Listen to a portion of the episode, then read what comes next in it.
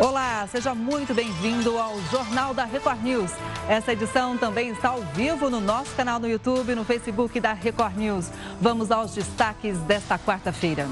Maioria do Supremo mantém ordem de prisão de André do Rep. O traficante é considerado foragido e está na lista de procurados da Interpol. Governo finaliza plano para privatizar os Correios. Texto vai ser analisado pela Casa Civil e somente depois será enviado ao Congresso Nacional para análise de deputados e senadores. Estudo feito por supercomputador japonês mostra que umidade pode influenciar na propagação do coronavírus. O uso de umidificadores pode ajudar a limitar as infecções. Pela primeira vez na história, Blumenau não realiza Oktoberfest. Mas para não deixar que a tradição desapareça, a cidade continua em clima de festa.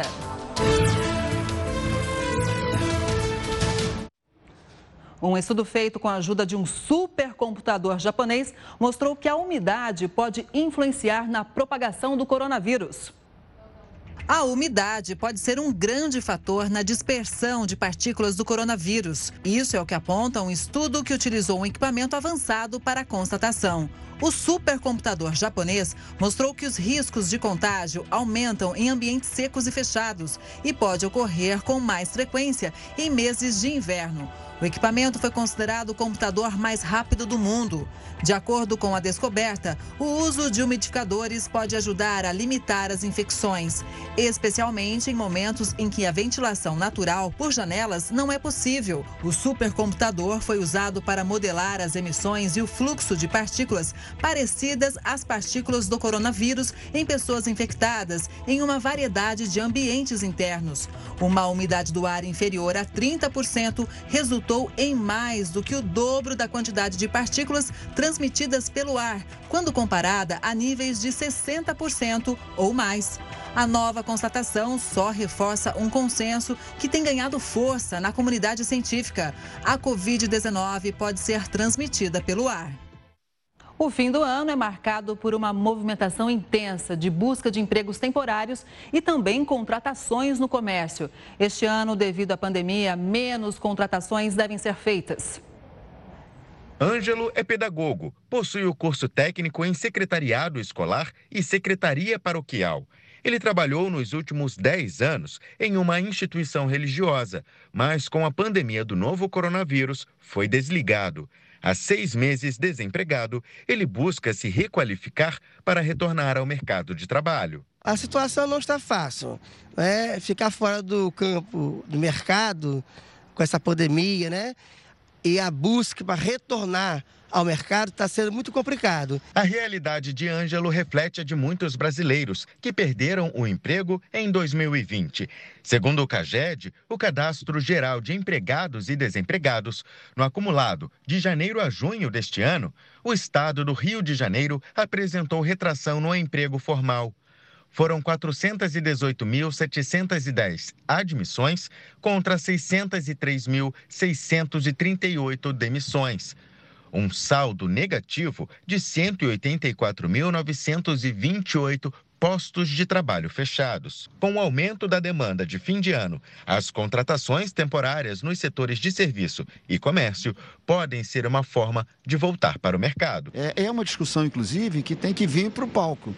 É, é, as ajudas que foram feitas para as micro e pequenas empresas, que são a, a cadeia do emprego, é, elas não chegaram a contento.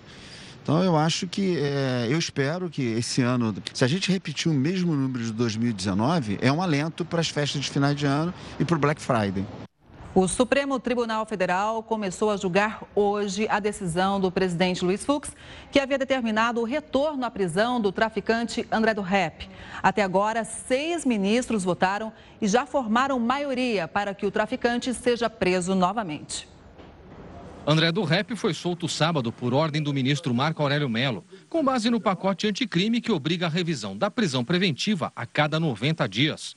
O presidente do Supremo, Luiz Fux, revogou a decisão do colega horas depois e decidiu levar o caso para análise dos demais ministros do STF. No julgamento de hoje, o procurador-geral da República criticou a libertação do traficante. Decidir de ofício não significa decidir sem que sejam ouvidas as partes a prisão preventiva de André Oliveira Macedo conhecido André do Rep, atende às exigências legais. O presidente do STF, Luiz Fux, voltou a defender a prisão. Os estados gastam milhões para recapturar um foragido desta grandeza criminosa.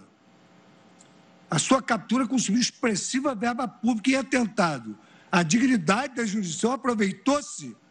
Agora, pior, da decisão ora impugnada para evadir-se imediatamente cometendo fraude processual ao indicar endereço falso. Debochou da justiça. Os ministros Alexandre de Moraes, Edson Fachin, Luiz Roberto Barroso, Rosa Weber e Dias Toffoli também votaram pela prisão do traficante internacional. Durante os votos, os ministros observaram que Fux não cometeu excesso ao revogar a decisão de Marco Aurélio Melo e que a libertação do traficante foi contrária à jurisprudência já formada nas turmas e no próprio plenário do Supremo. Mesmo com a maioria formada, o julgamento será retomado amanhã.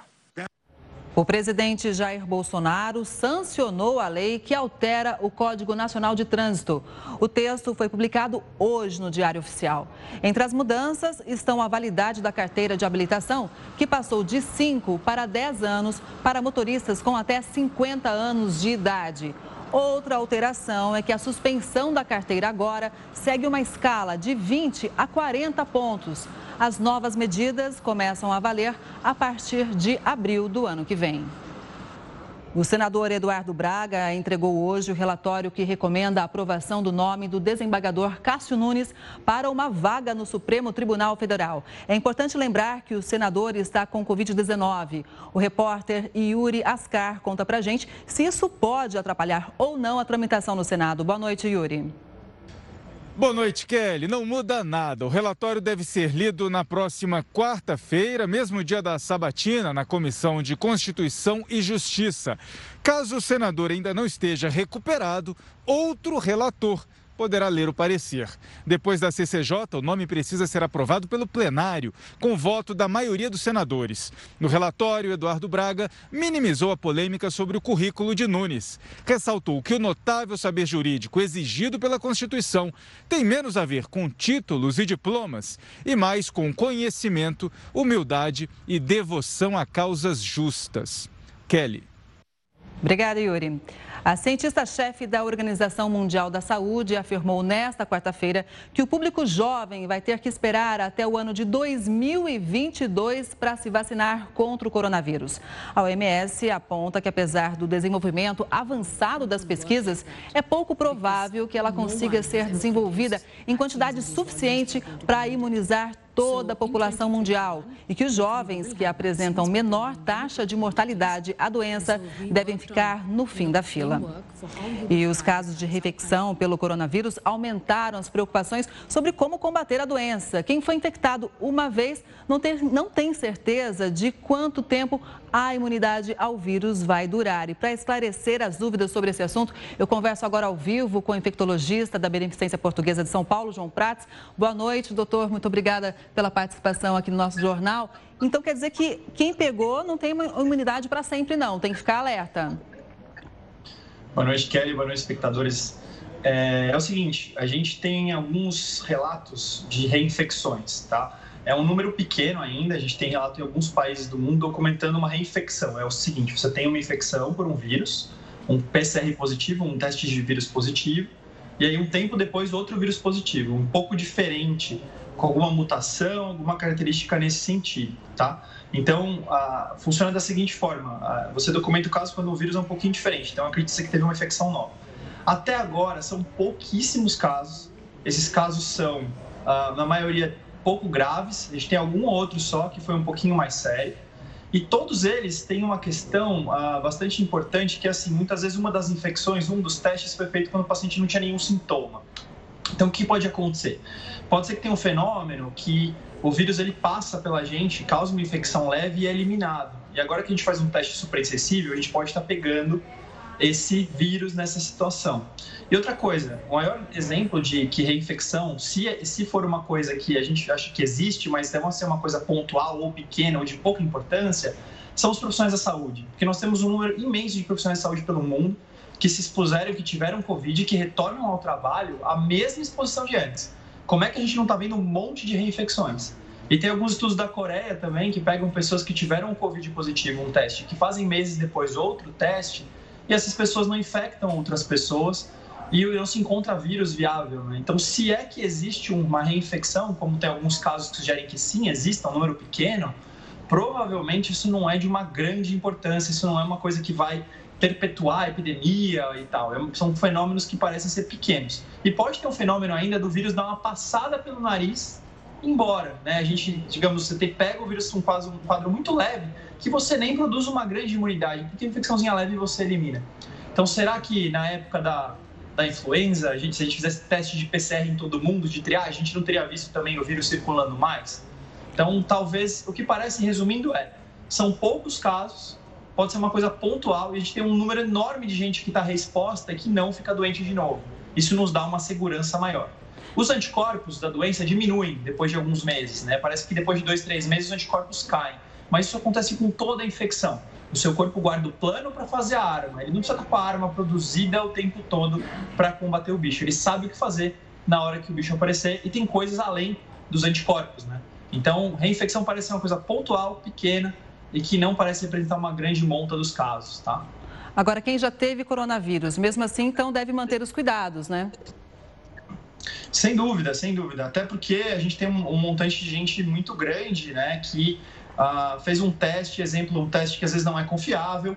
E você tem também pessoas que podem ter a reexposição ao vírus, uh, como a gente comentou aqui, e mesmo que elas não infectem, assim, mesmo que elas não fiquem super doentes ou tudo mais, né, elas podem às vezes carregar esse vírus um pouquinho para outra pessoa. Essa é uma dúvida que a gente tem. Será que essa pessoa que já ficou doente, como a gente viu esses casos que eu falei, será que ela, esse vírus que ela deu uma carregada, mesmo que pequena, não foi suficiente? Isso é uma coisa interessante. Um dos casos que tem na literatura, ah, quem teve a, a, segunda vez que teve a doença foi exposto a um familiar muito próximo, com muito vírus, né? Então, será que a gente não tem que tomar cuidado para não passar, não pegar de novo, se você se expor demais a uma pessoa doente, por exemplo? Então, o resumo da ópera é assim: pode ter reinfecção e ainda que seja uma coisa pequena, você pode acabar contaminando outras pessoas, né? Mesmo que seja uma, não fique doente. Né?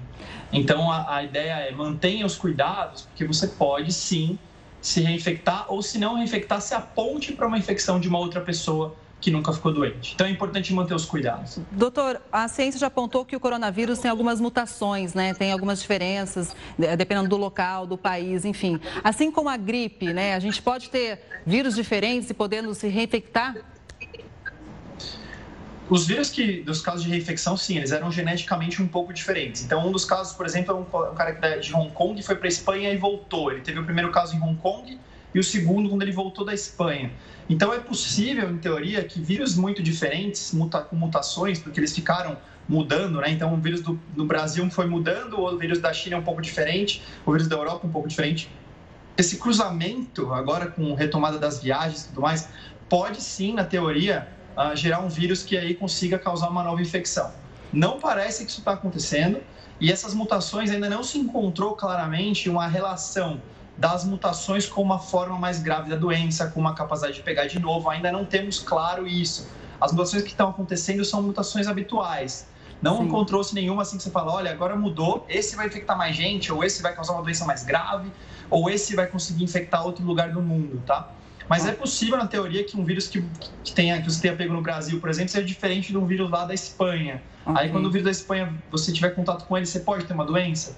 Essa é uma das, das dúvidas que a gente tem. Na teoria é possível, mas não está parecendo que tem mutações suficientes ainda para tornar o vírus aí nova infecção, causar novos problemas. Mas lembrando que esse é o coronavírus número 2 que a gente enfrenta no mundo, né? É Sim. possível que a gente encare um coronavírus daqui a um tempo um pouco diferente também, de novo. Ou mesmo esse vírus, com muitas mutações, volte a causar infecções, como você mencionou.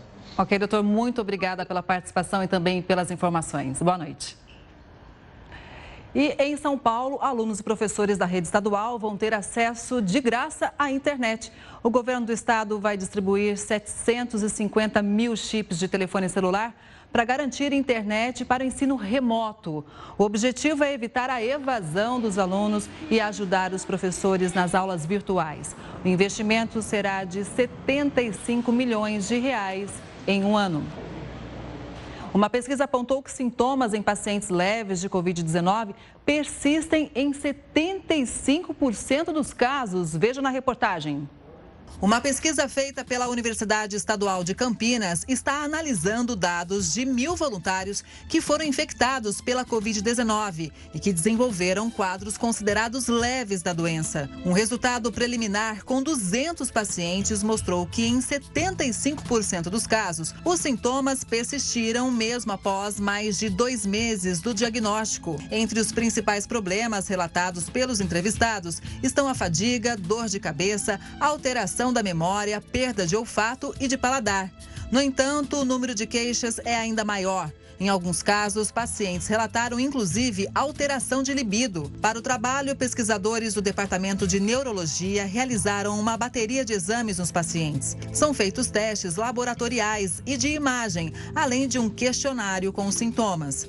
Os resultados são surpreendentes. Os médicos sugerem que, mesmo pacientes que não precisaram de internação, vão ter que passar por algum tipo de reabilitação no futuro. Os especialistas também identificaram alterações no cérebro dos pacientes. Foram encontradas lesões graves que podem se replicar e provocar a morte de neurônios. Os autores do estudo afirmam que mais testes precisam ser feitos para saber se essas alterações são permanentes ou passageiras. A pesquisa ainda é inicial, mas os cientistas pretendem mapear, pelos próximos três anos, as modificações causadas pela doença nas pessoas que tiveram quadros moderados, para que possam ser analisadas as possíveis sequelas e também os melhores tratamentos.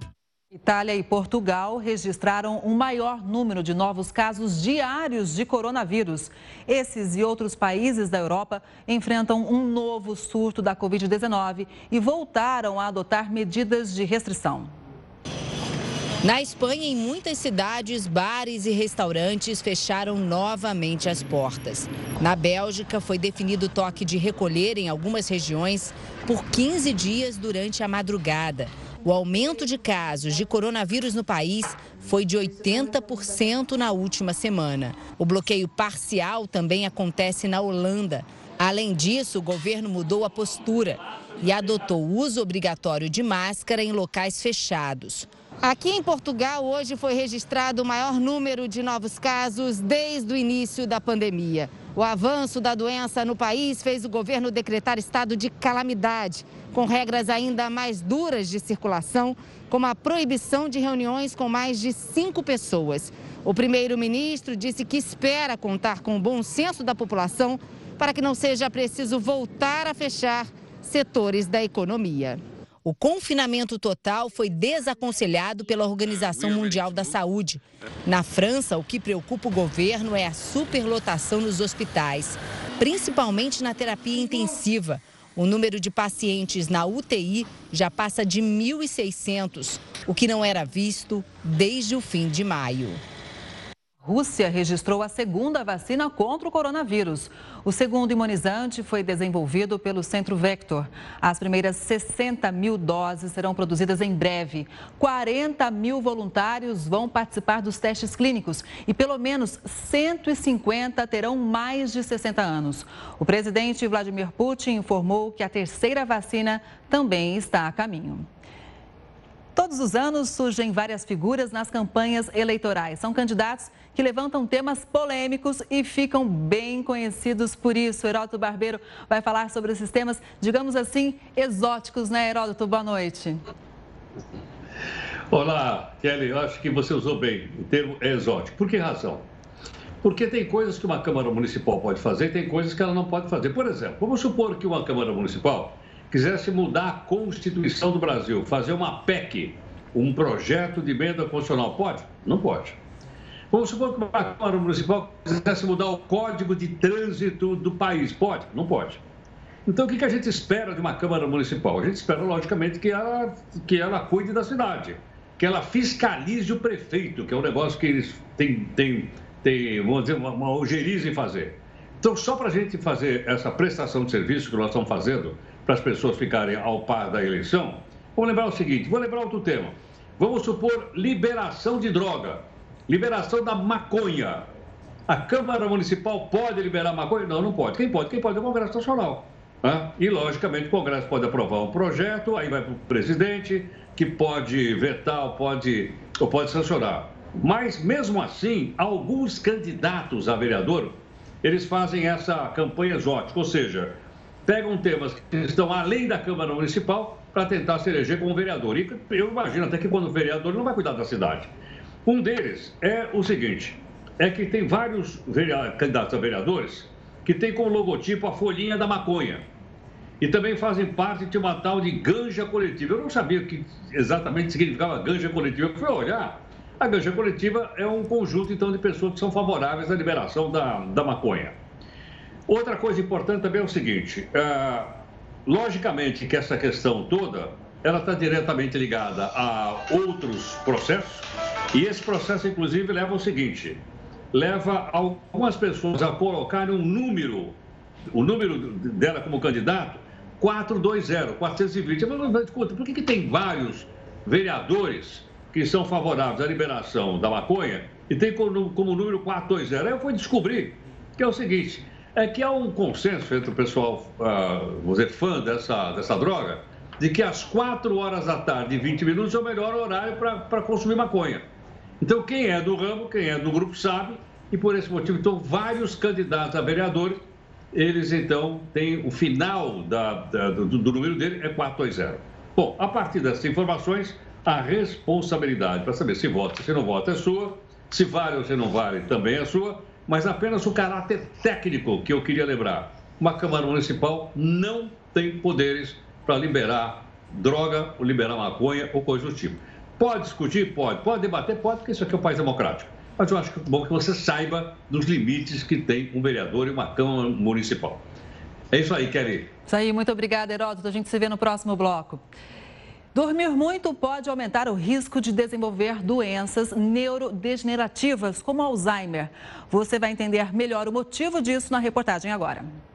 Um estudo publicado em uma revista médica mostra que os extremos, horas a menos ou horas a mais de sono, podem prejudicar e muito a saúde. Quando as horas de sono não são suficientes, o cérebro não funciona da forma ideal. Isso afeta a concentração, desenvolvimento de ideias e a memória. Mas também não adianta exagerar. Os cientistas responsáveis pelo estudo pegaram informações de mais de 20 mil pessoas.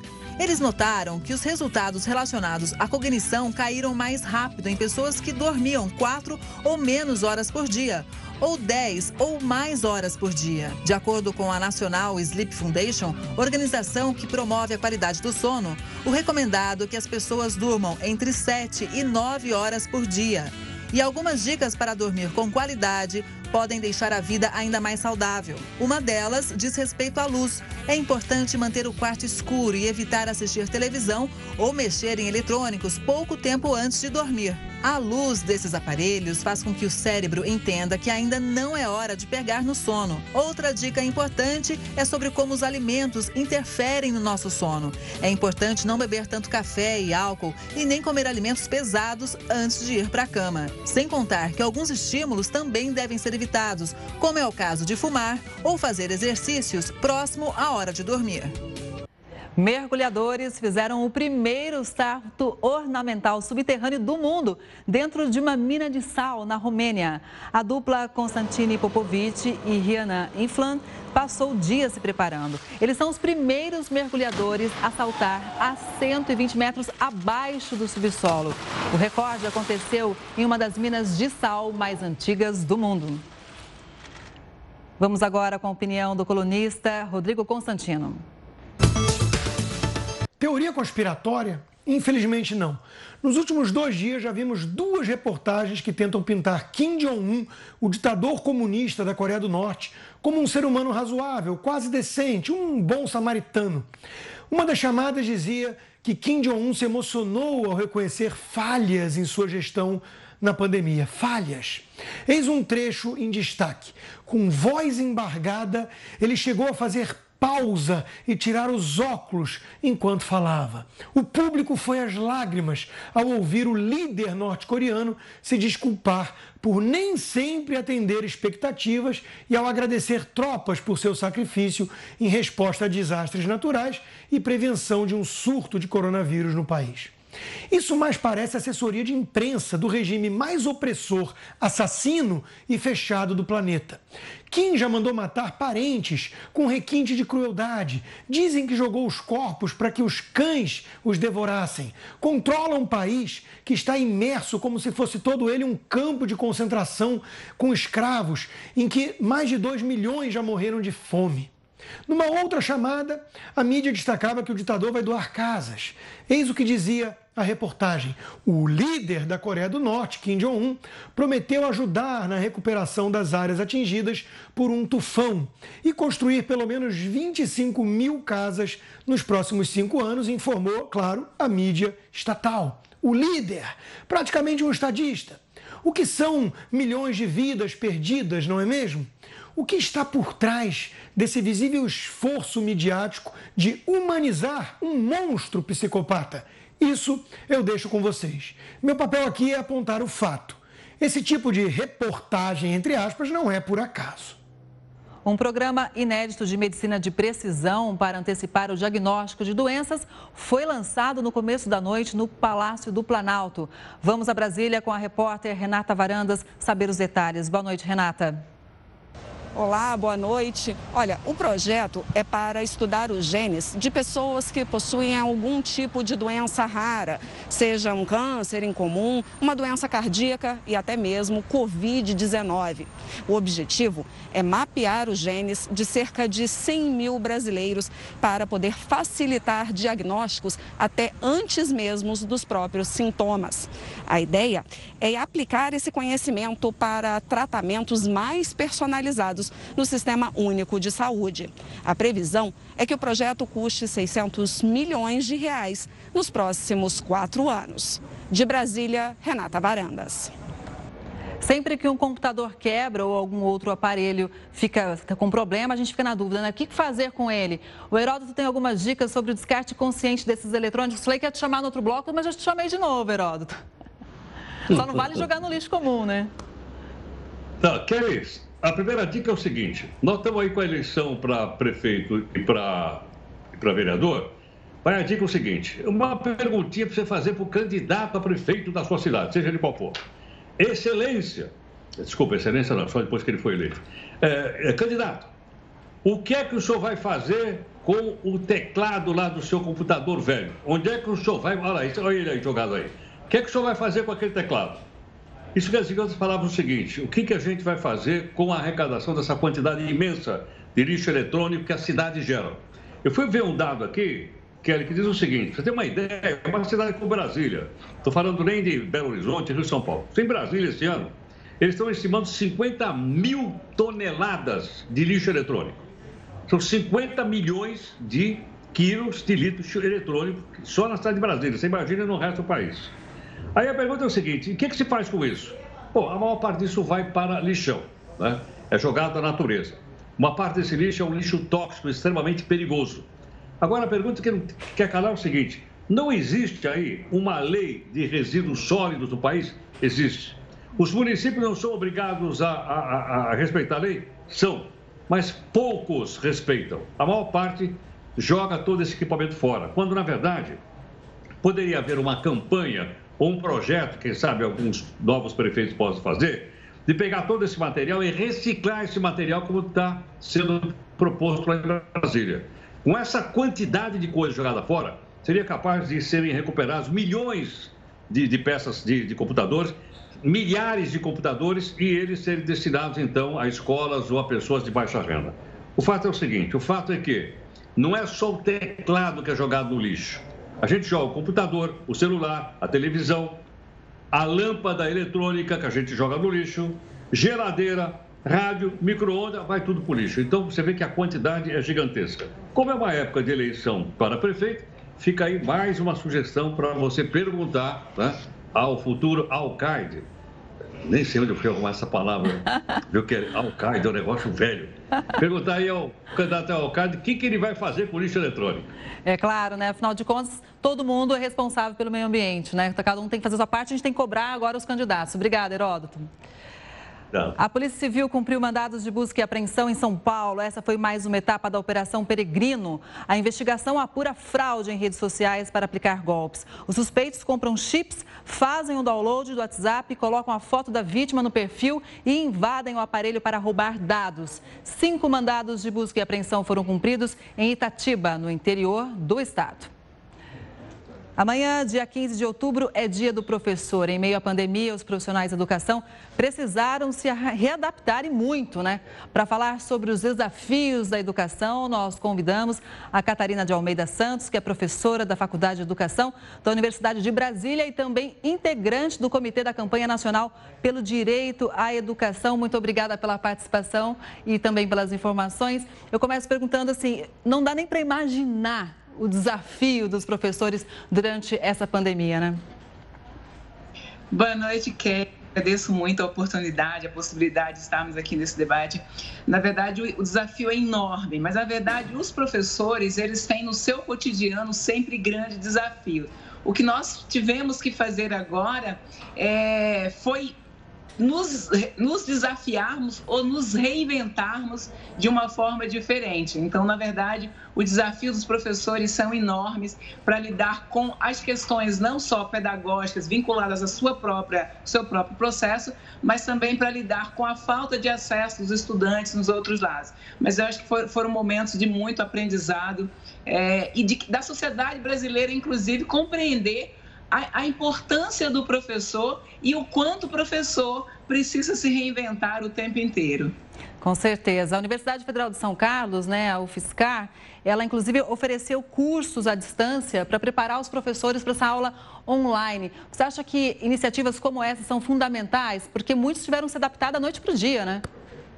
Exatamente, eu acho que são importantes. Primeiro que é um papel da universidade também fazer sempre a formação continuada. Professor, é, como todo profissional, ele nunca está formado. Então a gente precisa o tempo inteiro ter a formação continuada. Nesse momento que a gente teve que começar do nada, por quê? E não é só uma questão que na nossa formação inicial falta a questão do uso da tecnologia. O que nós estamos lidando é as nossas escolas não têm infraestrutura, não têm é, laboratórios, não têm muitas tecnologias disponíveis. Então, no seu dia a dia, os professores não estão habituados a trabalhar com isso. Nesse momento, a única possibilidade era exatamente utilizar a tecnologia para mediar esse processo. Então, teve é, essas, esses cursos de formação, essas iniciativas, elas são fundamentais se elas são fundamentais durante o, o, processo cotidiano, né, o trabalho cotidiano de um professor, nesse momento agora, ela, essas iniciativas são cruciais, foram né, e continuam sendo cruciais. Catarina, o Estado do Rio de Janeiro anunciou que na rede estadual os alunos vão passar de ano direto, mesmo que estejam com notas baixas. Qual é a sua avaliação sobre isso?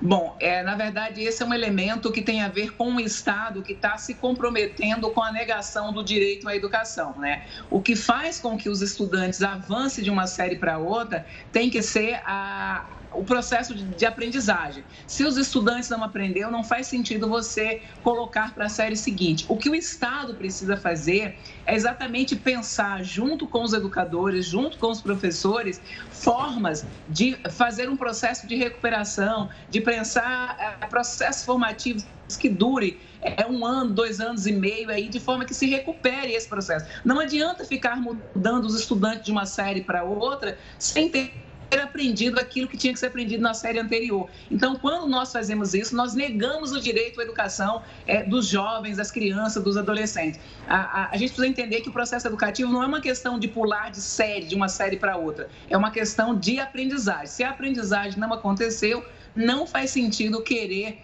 é, avançar os estudantes para a série seguinte. Esse não é o processo. É, a finalidade não é pular de série, a finalidade é garantir a aprendizagem. Nós estamos aí desde março né, com esse ensino à distância. Qual é a sua avaliação em relação à educação infantil, uma vez que as crianças precisam desse contato, né, precisam da interação com outras crianças? Na verdade, o processo educativo, inclusive para além da educação infantil, séries iniciais e finais do ensino fundamental, é um processo que requer, sobretudo, o contato, a interação, a convivência com os demais. Isso é muito importante. Não é só para o desenvolvimento cognitivo das crianças, é para o desenvolvimento psicológico, para o desenvolvimento na, na sua perspectiva muito mais ampla. Então, fazer educação infantil de forma à distância não, não dá para dizer que estamos fazendo uh, o processo educativo. Dá para dizer que se manteve atividades para que os estudantes continuassem em contato com as questões pedagógicas, mas dizer que aquele processo essencial de desenvolvimento se deu por meio de uma tela, isso não é verídico, isso não é verdade, não dá uhum. para dizer isso. Porque, sobretudo, a educação infantil, que é uma questão de desenvolvimento psicomotor, né, de, uma, de uma questão de socialização, Sim. que pela tela a gente já sabe que, que, não, que não se efetivou. Catarina, amanhã, dia do professor, né? A gente mostrou aqui na Record News várias iniciativas, né? Professores mandando cartinhas para os estudantes, professores indo à casa dos estudantes, dando uh, aula de, de casa em casa, mantendo o distanciamento social. Então, qual que é essa avaliação, né? O recado para esses professores que amanhã tem um dia muito especial. Bom, a tarefa de ser professor é uma tarefa é, difícil, porém fundamental. E eu acho que cada ação que os nossos professores sempre desenvolveram é, durante essa pandemia, mesmo com as dificuldades, é, muitos estudantes que ligavam para ouvir a voz do professor para se acalmar, é, mostra a importância que o professor tem nessa sociedade. É, a forma como, por exemplo, a, os pais, né, os responsáveis perceberam a dificuldade que é lidar com o processo na aprendizagem, mostra tudo isso. Bom, infelizmente nós travamos, mas gostaria de agradecer então a participação da Catarina e parabenizar todos os professores. Bom, pela primeira vez na história, Blumenau não realiza Oktoberfest devido à pandemia e por isso algumas ações pontuais são realizadas para lembrar um pouco da tradição germânica. Você vai ver daqui a pouco.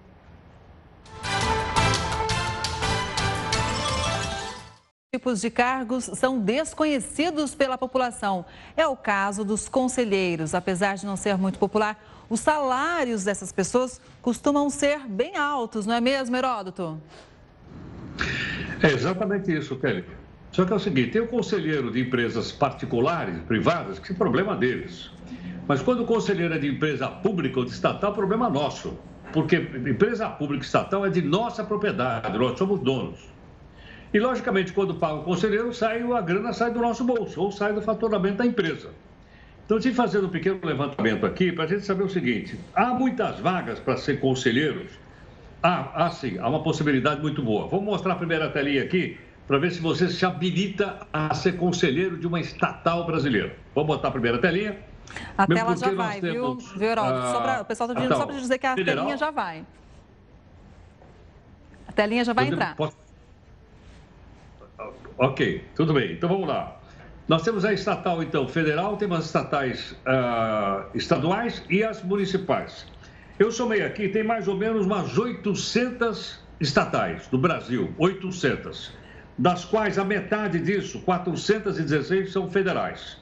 Muito bem. Aí o cidadão vai eh, ser conselheiro. O que, que ele faz? Ele vai no conselho. Quantas vezes ele vai no conselho? Ah, tá aí, ó. Agora tá. Sim. Então vamos lá. Aí, o governo federal tem 416, os governos estaduais 400, então tem 816 empresas estatais para você fazer parte do conselho. Muito Bastante. bem.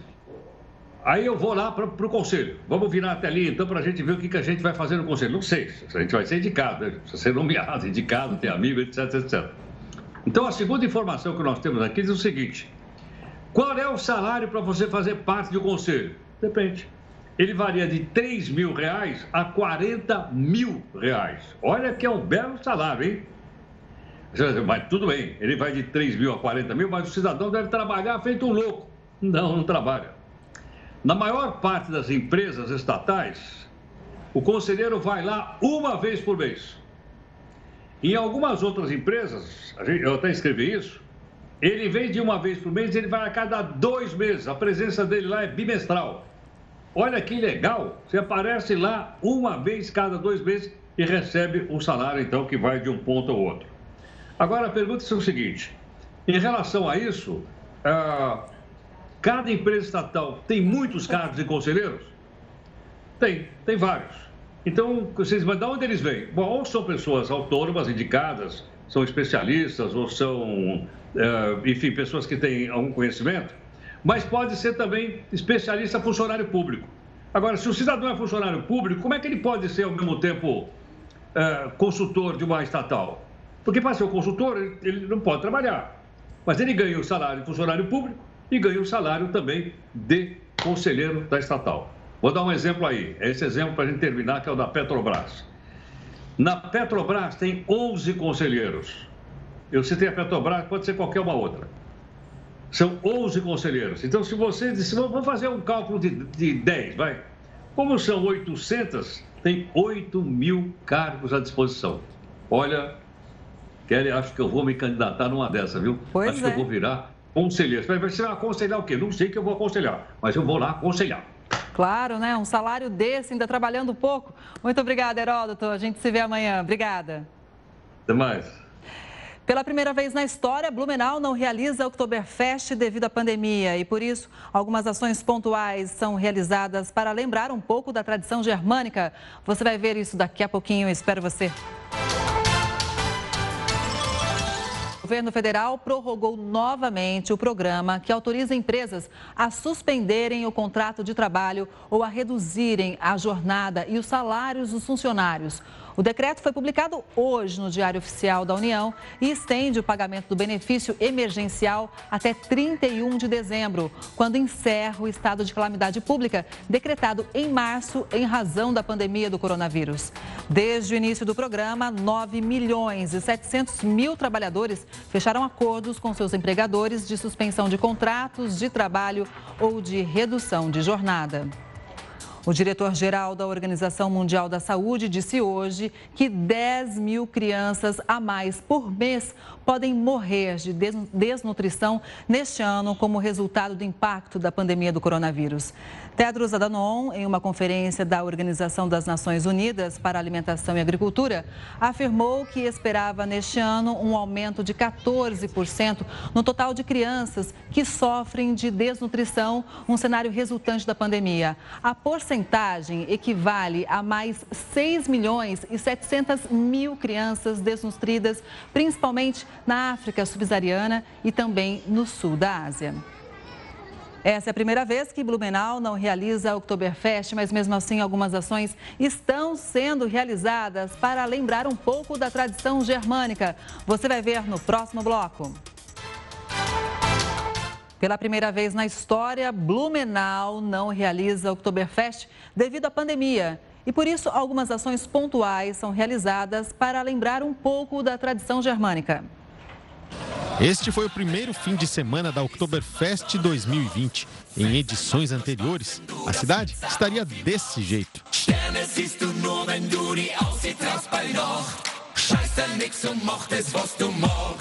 Mas com a festa cancelada devido à pandemia, o clima por aqui é um pouco tímido. E para não deixar a tradição morrer, quem passou pela rua 15 de novembro no sábado foi recebido com um modesto desfile da rainha e das princesas, acompanhadas pelo vovô e a vovó Chopão.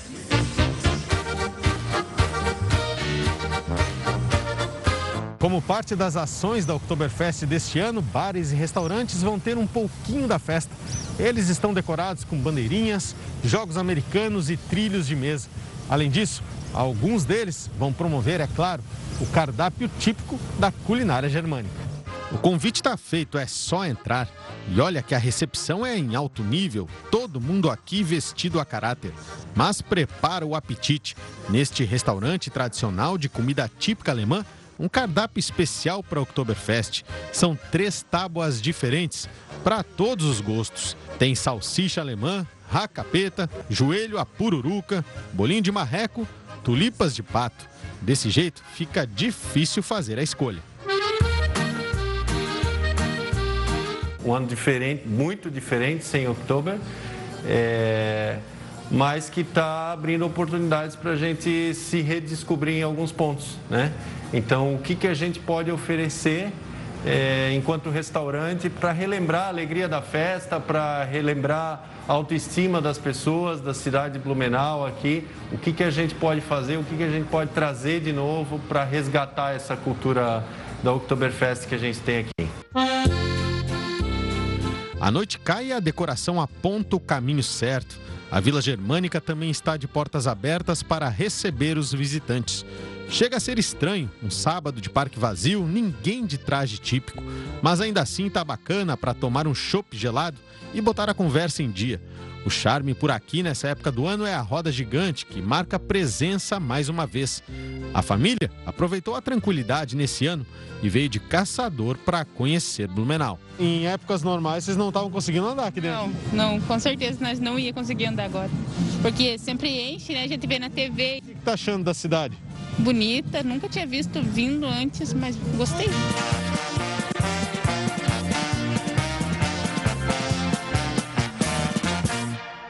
O Jornal da Record News fica por aqui. Uma boa noite para você. E fica agora com Hora News com Viviane Barbosa.